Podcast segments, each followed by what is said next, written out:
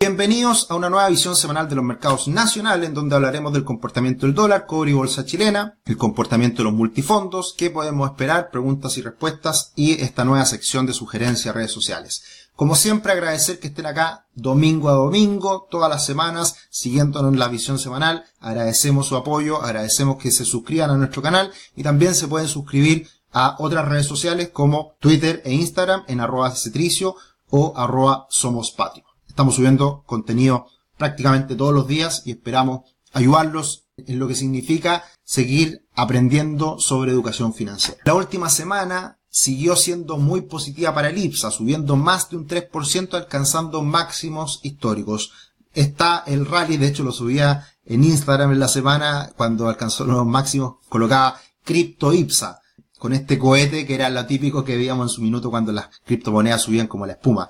El IPSA no para de subir, lo hemos venido diciendo hace mucho tiempo que teníamos muy buenas perspectivas para el IPSA, solamente se está cumpliendo esta expectativa porque era evidente. Un país que estuvo muy mal en términos de expectativas, estuvo muy castigada las, las empresas chilenas por el futuro que teníamos a la vuelta a la esquina, solamente una moderación y una calma en esa expectativa ha mejorado mucho el comportamiento del IPSA. Todavía le queda mucho espacio, todavía las empresas chilenas siguen muy castigadas y todavía tienen potencial solamente por valorización. Siempre lo hemos dicho, no es que las empresas chilenas se vayan a comer el mundo y vayan a crecer como la espuma, no. Son empresas que ganan plata, que les va bien, que entregan buenos resultados a su, a sus accionistas y por lo tanto las valorizaciones que teníamos eran ridículas y ahora se está ajustando solamente eso.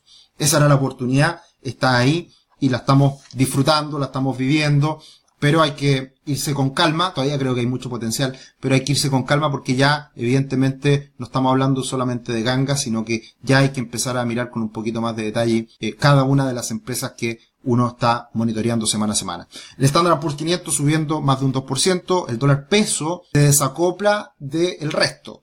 Sube el dólar en Chile cuando el dólar en Brasil cae, cuando el dólar en el mundo cae con mucha fuerza. Estaremos hablando de eso. Y también se desacopla el cobre que sube casi un 4% la última semana. Acá está el, gráfico del dólar peso. Hizo una ruptura al alza principalmente por lo que fueron las cifras de inflación en Chile. Ahí cambió bastante el panorama, teniendo en cuenta también que está el Banco Central de Chile comprando dólares todos los días. Entonces, era esperable que el dólar subiera hace rato, pero no ha podido subir mucho porque precisamente las cifras a nivel internacional han sido muy bajistas para el dólar. Entonces se quedó más o menos plano y por lo tanto, a pesar de esta ruptura, desde el punto de vista fundamental, Estamos en una lateralización que no ha cambiado. Ahora, ¿qué es lo que podría pasar de cara a los próximos días? Ahí tenemos en este gráfico, primer círculo, cuando el Banco Central de Chile anuncia la compra de dólares. Y después, en el segundo círculo más pequeñito, cuando salen estas cifras de inflación en Chile, que ya hacen pensar de que el Banco Central de Chile va a bajar fuerte las tasas. Entonces, hemos tenido dos hitos importantes en el último tiempo que desacoplan al dólar en Chile respecto a sus pares como el dólar en Brasil y el dólar en México. Entonces, ¿qué es lo que debería pasar en el futuro? que esto, esta brecha se disminuya, esta brecha incluso se cierre. Y esto debe pasar tiempo para que ocurra. Ahora, con la evolución del dólar a nivel global, esto es muy probable que el dólar en Chile se vaya acoplando a sus pares. Por lo tanto, es difícil pensar que el dólar en Chile suba tanto más ya probablemente ese desacople y esa alza ya se observó. Si sigue la evolución del dólar en el mundo, por ende, una recuperación de las materias primas y por ende, una recuperación de otras monedas comparables como el peso mexicano y el real brasileño, es probable que el dólar también siga ese camino en las próximas semanas. Vamos a ver qué es lo que puede gatillar esa, situación, pero eh, es mucho más probable que por fundamentos el dólar vuelva a caer en el futuro a que suba. Y ahí es muy importante lo que está ocurriendo con el dólar index, mínimo de más de un año y medio, caídas a mínimos del año definitivamente y puede seguir cayendo hasta los 99 puntos sin problemas porque ahí está la siguiente corrección de Fibonacci que es del 61,8%. Así que el escenario está bastante favorable para los mercados por esta caída del dólar, por la evolución positiva que también puede tener en las materias primas. Y acá vemos la recuperación que tuvo en la última semana el cobre. Cerró en 3,93, muy cerca de los 4 dólares la libra y empezando a atacar ahora la parte superior de este triángulo. Si llegara a romper este triángulo al alza, sería una noticia muy positiva, muy favorable. Y ahora, ¿de qué depende eso? Depende cómo ande China. China ha andado bien flojito en el último tiempo. Por eso es que el cobre también lo ha pasado mal. Pero también hay que tener en cuenta que la lucha entre un Estados Unidos y un mundo que se está desacelerando y un China que puede empezar a mejorar, vamos a ver cuánto pesa cada uno de ellos. lo más probable es que si China anda mejor, China, el principal consumidor de cobre en el mundo, puede repuntar bastante el cobre. Pero también tenemos que el mundo se puede desacelerar y particularmente Estados Unidos. Entonces, a pesar de que esto rompiera hacia arriba, que creo es lo más probable, por la electromovilidad, por las perspectivas futuro, eh, de todas formas hay que tener cuidado en, en esa evolución que debiera ser lenta pero de todas formas positiva para el peso chileno y también positivo para la bolsa chilena. Sabemos que la bolsa chilena tiene una correlación muy alta con el cobre, así que por eso siempre hay que mirarlo muy de cerca. Tu futuro comienza hoy, conoce la primera plataforma de planificación financiera de Chile, crea tu cuenta gratis y obtén una gift card de 25 mil pesos para comprar cualquiera de nuestros cursos. Bienvenidos a nuestra plataforma, bienvenidos al mundo Patrimor y aprovechen esta oferta que sigue existiendo para que se organizan, se ordenen de mejor manera en cuanto a sus finanzas. Y acá tenemos el gráfico del IPSA subiendo como la espuma, vertical, impresionante. No es nada nuevo, lo veníamos diciendo hace muchas semanas y solamente eh, algo que tenía mucho sentido de que ocurriera. Lo dije hace algunos minutos atrás, estaba muy castigada la bolsa chilena, eso se está corrigiendo un poco, pero todavía queda potencial. Y ahí tuvimos una semana redonda. La verdad que prácticamente todo el IPSA subió. En el Chile sube de manera importante porque anunció una venta de activos. Así que sube más de un 11%. SMU más de un 8%. Vapores se recupera también por el escenario eh, internacional bastante positivo. Al igual que CAP.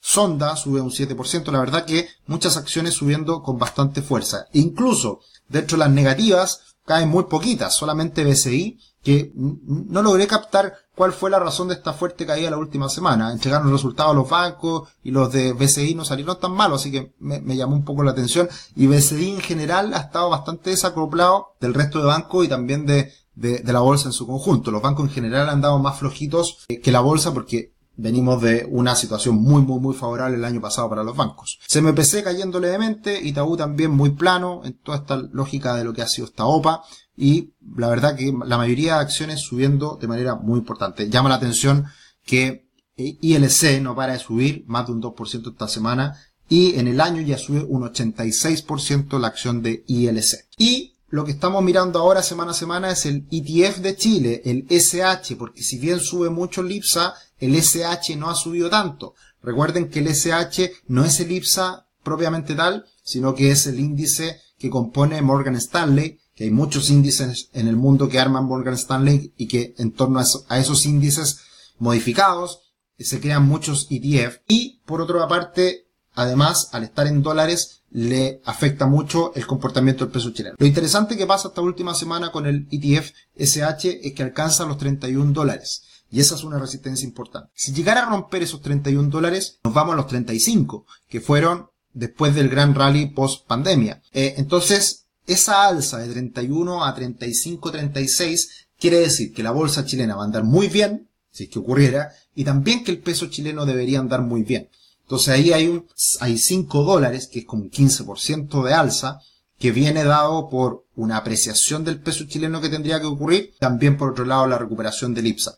Creo que ese escenario es bastante factible. En cuánto tiempo va a ocurrir, no sabemos. Se podría demorar varias semanas, varios meses en que ocurra pero las perspectivas sin duda son muy positivas para la bolsa local aún, precisamente por este escenario más internacional de cómo se muestra la bolsa chilena a inversionistas en el mundo, porque este ETF eh, especialmente es uno de los más observados a nivel global como bolsa chilena. Y en ese sentido, la última semana eh, se aleja un poquito la bolsa chilena de la bolsa de Brasil, se había ajustado absolutamente este comportamiento, ahora se vuelve a desacoplar, pero es esperable que la bolsa de Brasil ande bien, y también de esa forma impacte positivamente a la bolsa chilena y ambas se vayan recuperando en las próximas semanas, próximos meses. Por el lado de los multifondos, una recuperación relevante, importante del multifondo A, de los más arriesgados, porque como subió el dólar, como ha subido el dólar en esta última semana, eso beneficia a los multifondos más arriesgados que están más expuestos a nivel internacional. El fondo E,